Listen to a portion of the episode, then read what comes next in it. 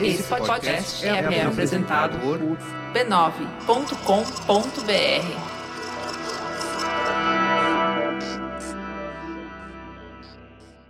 Em 2019, pouco depois do Dia da Consciência Negra, uma notícia aparentemente desinteressante dominou os telejornais do país. Um dos novos nomes publicados no Diário Oficial da União essa semana é o do jornalista Sérgio Nascimento de Camargo.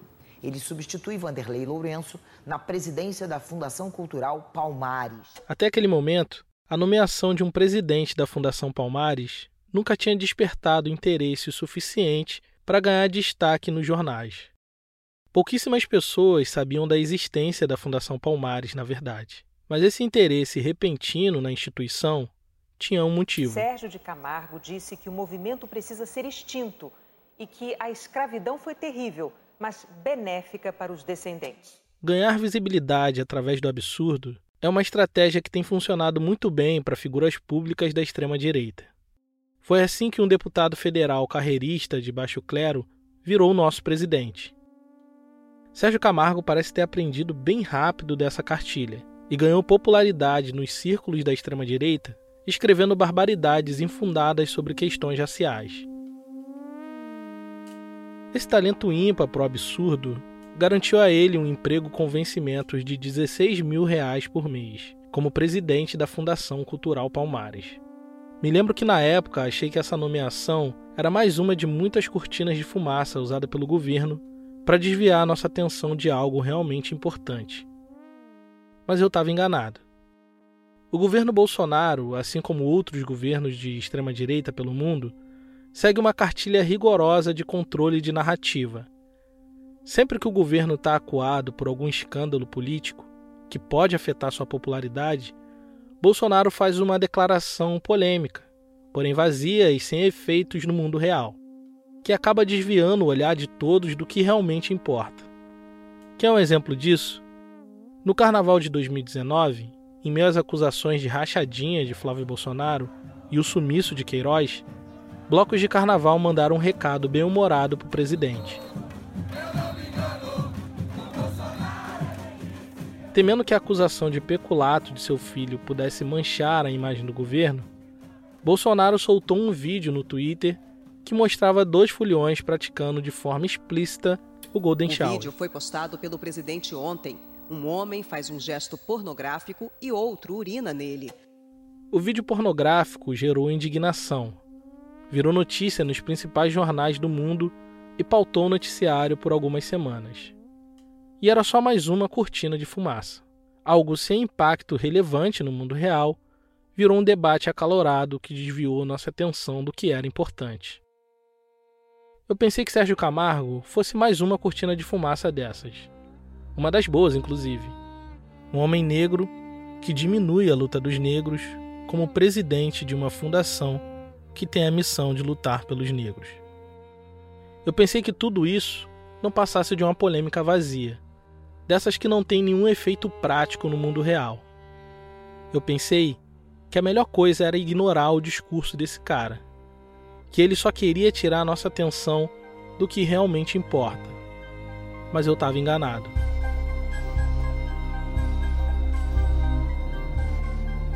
Depois de alguns anos de Sérgio Camargo na presidência da Fundação Palmares, nós vamos atravessar essa cortina de fumaça, ir além dos tweets polêmicos e tentar entender os impactos reais de sua gestão no dia a dia da comunidade negra.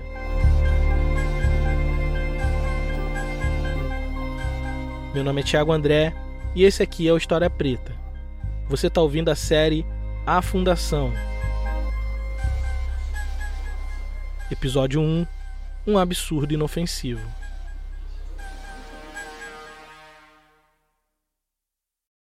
Na década de 90, um militar aposentado, mal visto entre os oficiais, conseguiu transformar a má fama em campanha política, fazendo promessas de melhoria salarial para a classe.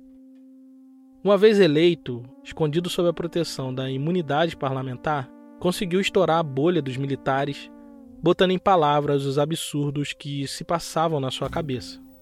Eu sou favorável à tortura, tu sabe disso. E, e isso se tornou um método. Jair Bolsonaro vem aí. Depois... Um método muito eficaz. A informação de que Jair Bolsonaro está eleito presidente da República. Apesar da longa lista de absurdos que o presidente eleito Jair Bolsonaro tinha dito no passado, muitos dos seus eleitores não acreditavam que ele pudesse de fato pôr em prática o que ele havia prometido. Muita gente bem intencionada acreditou que seus superministros Paulo Guedes e Sérgio Moro pudessem ser uma espécie de eminência parda, assessores que iriam de fato governar nos bastidores, enquanto Bolsonaro continuaria fazendo o que sabe fazer de melhor: polemizar com coisas vazias, sem efeito prático na realidade.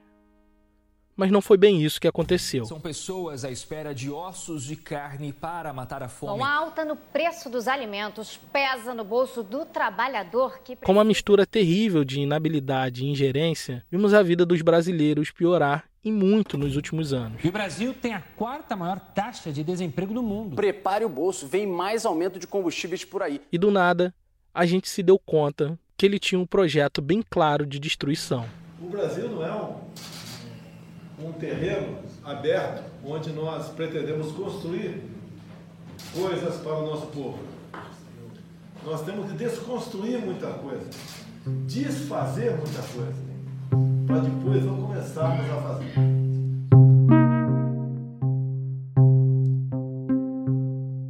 Esse projeto atacou muitas frentes e chegou à Fundação Cultural Palmares de maneira sorrateira, através de desmontes gradativos de sua cadeia institucional. Em linhas gerais, a missão da Fundação é proteger, fomentar e difundir a cultura afro-brasileira.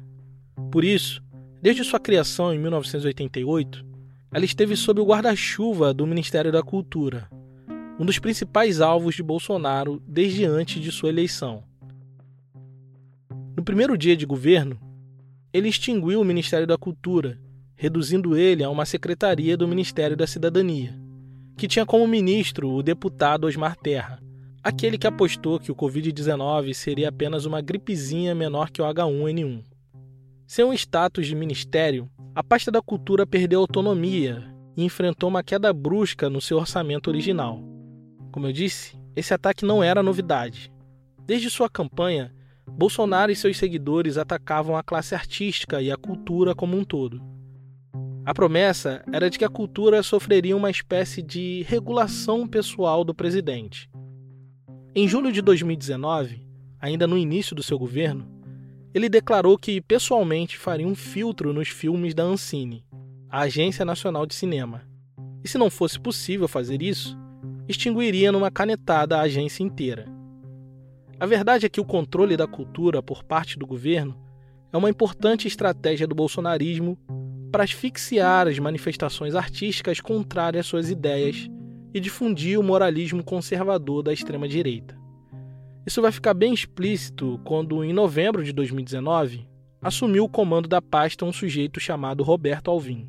Você deve se lembrar desse vídeo controverso que ele fez. A arte brasileira da próxima década será heróica e será nacional. Mas calma, a gente não vai botar os carros na frente dos bois. Porque antes de expor as suas referências nazistas à luz do dia, Roberto Alvim chamou a atenção do governo se envolvendo em polêmicas com a classe artística.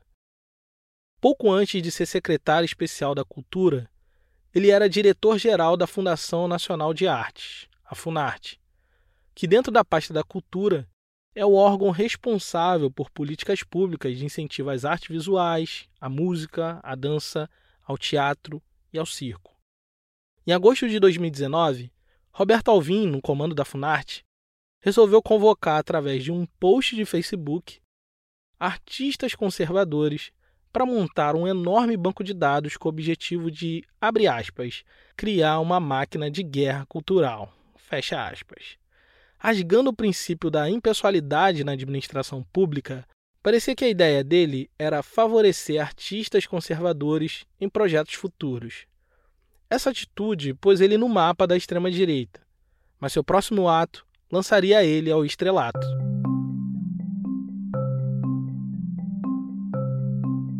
Um mês depois, num texto visceral nas redes sociais, ele chamou Fernanda Montenegro de sórdida, mas não foi sem motivos. Vestida de bruxa, amarrada sobre uma pilha de livros prestes a queimar, Fernanda Montenegro foi capa da revista 451 e fez duras críticas ao governo Bolsonaro e à condução da pasta da cultura. Alvin achou tudo aquilo um absurdo e escreveu um texto bem longo para defender a honra do presidente da República. No texto, além de xingar a Fernanda Montenegro, dizia estar numa guerra irrevogável com a classe artística. Colecionando uma incrível pilha de absurdos e se mostrando um verdadeiro vassalo dos ideais bolsonaristas, em apenas um mês, Roberto Alvim foi nomeado como secretário especial de Cultura. E apenas dois meses depois, seria o protagonista de um dos maiores absurdos midiáticos que esse governo já produziu. Olá, meus amigos. Eu sou Roberto Alvim, secretário especial da Cultura do governo do presidente Jair Bolsonaro. Esse é o vídeo de apresentação do que seria o Prêmio Nacional da Arte. Quando eu assumi esse cargo em novembro de 2019, o presidente me fez um pedido. A composição de cena do vídeo tem referências hum, peculiares. A paleta de cores do terno, o quadro do presidente no alto da parede, a cruz patriarcal sobre a mesa e a música preferida de Adolf Hitler se parecem muito com a estética das propagandas nazistas. A cultura não pode ficar alheia às imensas transformações intelectuais e políticas que estamos vivendo. A arte brasileira da próxima década será heróica e será nacional. Será dotada de grande capacidade de envolvimento emocional e será igualmente imperativa posto que profundamente vinculada às aspirações urgentes do nosso povo. Ou então não será nada. E coincidentemente, esse último trecho é uma cópia quase idêntica de uma citação de Joseph Goebbels, ministro da propaganda de Hitler na Alemanha nazista.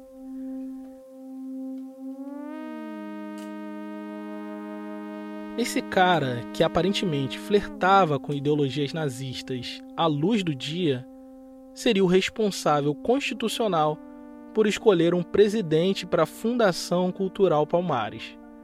Nas mãos dele estava a decisão de nomear alguém para liderar uma das instituições de governo mais importantes para a população negra do Brasil. E para esse cargo, ele escolheu Sérgio Camargo. Mas sobre isso ouviremos quando voltarmos. 2022 começou com uma ótima novidade. Eu estou deixando o meu trabalho que pagava os boletos para me dedicar exclusivamente à História Preta. Isso significa que nós vamos ter um aumento considerável na qualidade do conteúdo e talvez uma presença em outras plataformas além do áudio. Isso só foi possível graças à generosidade de nossos apoiadores. Considere nos apoiar também em apoia.se barra História Preta. A partir de 10 reais você recebe uma newsletter com conteúdo extra a cada episódio, além de acesso ao grupo secreto e descontos exclusivos na nossa loja. apoia.se barra História Preta.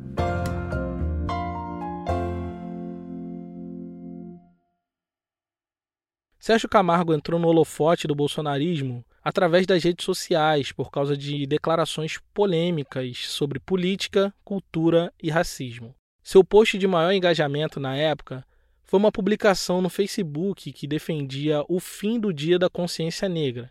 Além disso, sem apresentar nenhum dado que sustentasse sua ideia, defendeu em outros posts a inexistência do racismo no Brasil e que a escravidão, na verdade, foi benéfica aos negros, o que, obviamente, são mentiras que não se sustentam na realidade. Diferente de Roberto Alvim, que era conhecido entre os artistas de teatro, Sérgio Camargo não era uma figura pública. Ele caiu de paraquedas na cadeira que ocupa na Fundação Palmares. Na verdade, ele é jornalista de formação. Trabalhou como assessor de imprensa e circulou por redações de veículos tradicionais como a CBN, Rádio Eldorado, Folha de São Paulo e Estadão. E eu conversei com colegas dele, tanto do Estado quanto da Folha, com os jornais impressos, e eles me falaram que é, o Sérgio era sempre muito tranquilo. Esse é o Vinícius Nunes, jornalista que assina, junto com Gabriela Soares e Patrícia Nadir, um perfil sobre Sérgio Camargo no portal Poder 360. Ele me ajudou a entender um pouco de quem era o Sérgio Camargo, jornalista. Sempre muito na dele, não conversava muito, sempre estava de fone de ouvido, ouvindo música alto e era sempre música clássica. Ele gostava muito de Mozart, segundo um colega. Era um cara sossegado, de poucas palavras, que raramente externava suas preferências pessoais, nem mesmo as políticas. E ele se mostrava já como um perfil anti-esquerda, mas nada perto desse conservador ou reacionário que ele é hoje. Né? Ele, ele, numas rodinhas de conversas rápidas assim, ele mostrava antipatia pelo Lula ou pela Dilma quando esses eram presidentes, e ele tinha um desapreço maior pelo Aldo Rebelo quando era ministro da Defesa. Então, mas tirando isso, é, segundo esses colegas, tanto da Folha como do Estadão, o Sérgio Camargo ele nunca se manifestava politicamente na redação. Ele era um cara normal, como eu e você, que tem suas preferências políticas, tem opiniões próprias sobre figuras públicas. Tudo normal, tudo nos conformes. Mas o que me chama a atenção é esse perfil super discreto que nada se parece com o Sérgio Camargo de hoje. Apurar a história do Sérgio Camargo foi um pouco complicado, porque, primeiro, foi muito difícil encontrar pessoas que tivessem trabalhado com ele. E depois, é, mostrar para essas pessoas que era seguro falar, porque eu vi um medo, um certo medo, um receio dessas pessoas terem os nomes divulgados nas redes sociais e fossem atacadas por seguidores do Sérgio Camargo, que é um cara que tem um, um contato com as redes sociais que é impressionante, né? Ele tem um engajamento que eu diria que poucos bolsonaristas hoje têm. Isso é verdade. Uma... Sérgio Camargo tem um engajamento que poucos membros do governo têm. Caso você não saiba, Engajamento é uma forma de medir o quanto o seu público se envolve com o que você posta nas redes sociais. Sérgio Camargo tem mais de 200 mil seguidores no Instagram e no Twitter. Cada post que ele faz gera uma reação desse público. Pode ser comentários, curtidas e compartilhamentos. Quanto mais seguidores e não seguidores reagem às suas publicações, maior o seu engajamento. E ele sabe usar isso muito bem a seu favor. Enquanto eu estava revisando esse roteiro aqui, saiu uma notícia na Folha de São Paulo que dizia que Sérgio Camargo pretendia mudar o nome da Fundação Palmares para Fundação Princesa Isabel ou qualquer coisa do tipo. Horas antes, ele tinha postado no seu Twitter o desejo de mudar o nome da fundação para Princesa Isabel ou André Rebouças. E isso causou uma reação positiva dos que gostam dele e muita reação negativa dos que acham a medida absurda. Independente de qualquer coisa, o Sérgio Camargo não pode mudar o nome da fundação sem passar em votação pela Câmara. Mas o tweet que ele fez, que despertou amor e ódio, teve um engajamento tão alto que virou notícia nos principais jornais do país. Isso é um exemplo do tipo de influência que ele exerce a partir de suas redes. E basicamente, os posts dele são quase sempre nessa linha: uma polêmica vazia, sem efeitos práticos no mundo real mas que causam reações apaixonadas, seja para criticar ou apoiar as suas ideias. E ele repete essa fórmula a exaustão, num fluxo constante, com muitos e muitos posts por dia. Mas nem sempre foi assim. Antes de 2018, Sérgio Camargo tinha uma presença tímida nas redes sociais. Não tinha Twitter e raramente usava o Facebook e o Instagram. Em 2015 e 2016, suas redes eram basicamente feitas de fotos com a família. Isso mudou durante a campanha presidencial de 2018. Ele passou a manifestar o seu apoio ao então candidato Jair Bolsonaro, mas ainda de forma bem discreta.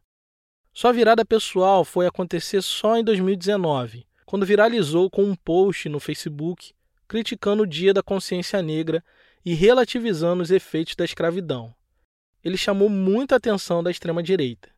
Porque além de ser um homem negro minimizando o racismo, Sérgio Camargo é filho de um histórico militante do movimento negro.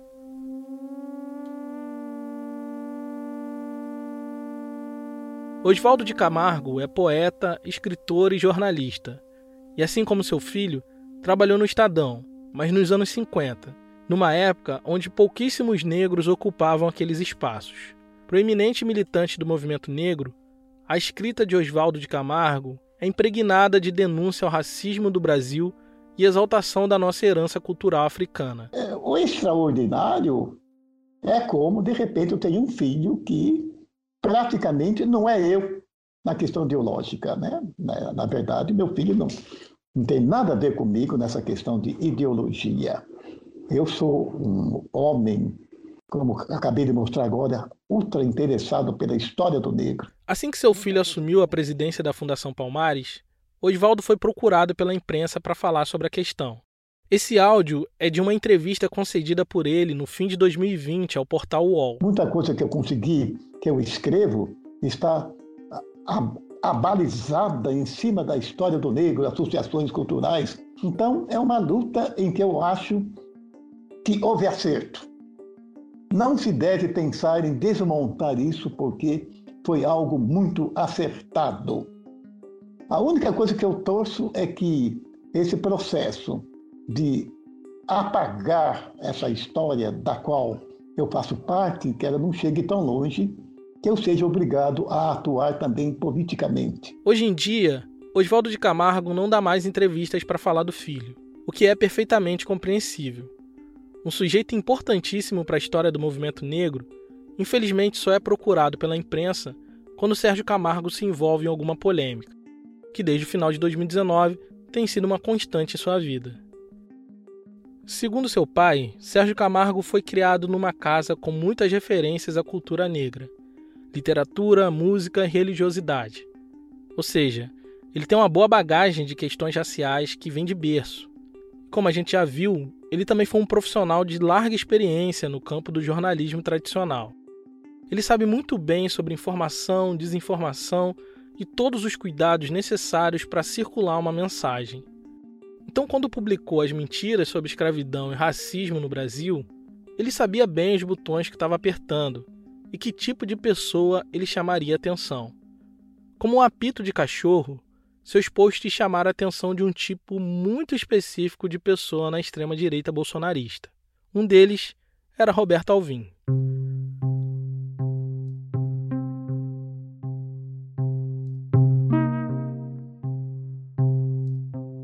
A ideia que o governo Bolsonaro tem para a cultura é a destruição do que está posto. Isso não é novidade para ninguém. Roberto Alvim assumiu a pasta da cultura com uma missão e deixou isso claro naquele vídeo esquisito quando disse que a cultura do Brasil seria do jeito deles ou não seria nada. Foi nesse contexto que Sérgio Camargo foi nomeado presidente da Fundação Cultural Palmares em 27 de novembro de 2019. Suas ideias sobre escravidão e racismo revelavam sua total incompatibilidade com o cargo e anunciava tempos difíceis na fundação. Um plano de destruição estava em curso. Mas teria resistência. Dois dias depois, um grupo de representantes do movimento negro de Brasília ocupou a sede da Fundação Palmares a fim de abrir um diálogo com o novo presidente. Os seguranças tentaram impedir a entrada dos militantes, mas eles conseguiram furar o bloqueio e se dirigiram até o sétimo andar, onde ficava o gabinete de Sérgio Camargo, que preferiu não sair da sala.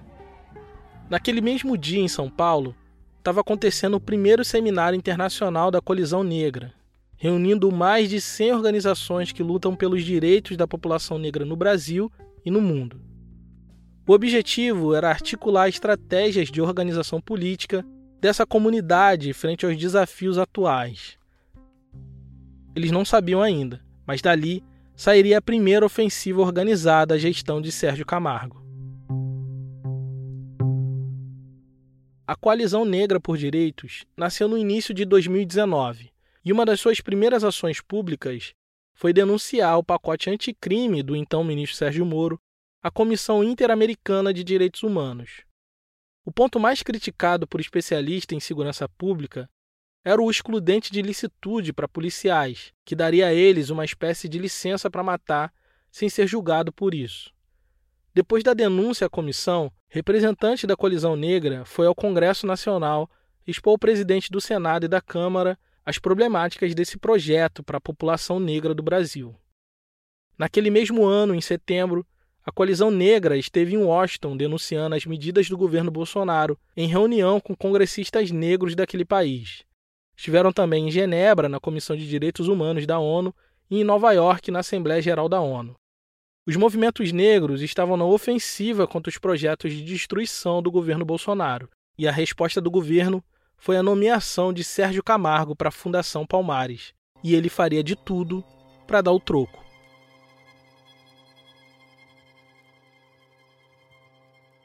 Através de ação judicial, os movimentos negros tentaram impedir que a nomeação de Sérgio Camargo fosse concluída. Em dezembro de 2019, por decisão de um juiz federal da 18ª Vara do Ceará, Sérgio Camargo foi impedido de assumir a presidência da Fundação Palmares, um duro golpe nos planos do governo. Semanas depois, Roberto Alvim foi demitido por causa do vídeo com claras referências nazistas. Sua presença no governo se tornou insustentável para Bolsonaro, que sofreu pressão da comunidade judaica e da própria embaixada da Alemanha para que ele demitisse o secretário do cargo. Com Roberto Alvim fora do baralho e uma decisão judicial impedindo a sua nomeação, era só uma questão de tempo para que Sérgio Camargo fosse esquecido pela história. Mas não foi isso que aconteceu. Convencidos de que ele era imprescindível para esse cargo, o governo federal, fazendo uso da máquina estatal, recorreu da decisão judicial através da Advocacia Geral da União. E dois meses depois, o STJ derrubou a liminar e Camargo foi reconduzido ao cargo. O novo presidente da Fundação Palmares comemorou a decisão em suas redes sociais e disse ser mais uma vitória de Bolsonaro. Movido pelo ressentimento, pregou a extinção do movimento negro e garantiu que, sob sua gestão, a Fundação Palmares não receberia nenhum de seus representantes. O seu primeiro ato como presidente deixaria isso claro. Em março de 2020, Sérgio Camargo demitiu quatro diretores por telefone e extinguiu sete órgãos colegiados da Fundação, passando a concentrar o poder de decisões que antes eram tomadas de maneira conjunta. Correndo perigo eminente, comunidades quilombolas se reuniram para uma possível ação judicial uma das tarefas mais importantes da Fundação Palmares é certificar comunidades quilombolas.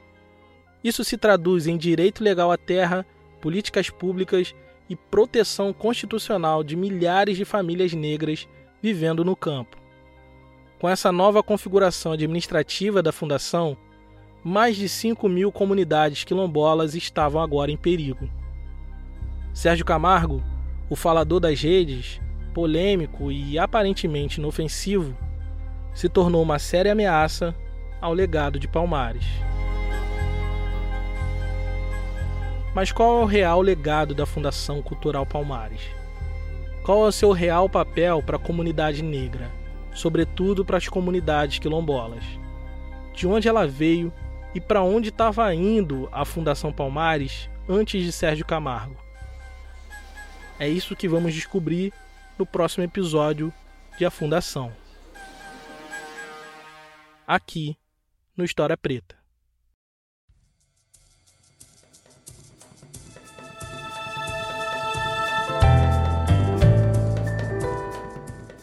Esse podcast é uma produção História Preta com distribuição da rede B9 de podcasts. Esse episódio só foi possível graças à contribuição generosa de nossos apoiadores. Se você gosta do nosso trabalho, considerem nos apoiar em apoia.se barra História Preta. Gerência da Comunidade, Carolina Ferreira. Identidade Visual, Raimundo Brito e Estúdio Duna. A trilha sonora é da Blue Dot e da Epidemic Sound. Nesse episódio, nós fizemos uso de áudio da Band, Rede TV, SBT, UOL, Rede Globo e Globo News. Eu sou Thiago André e pesquisei, roteirizei e apresentei esse episódio. Obrigado por ouvir e até a próxima.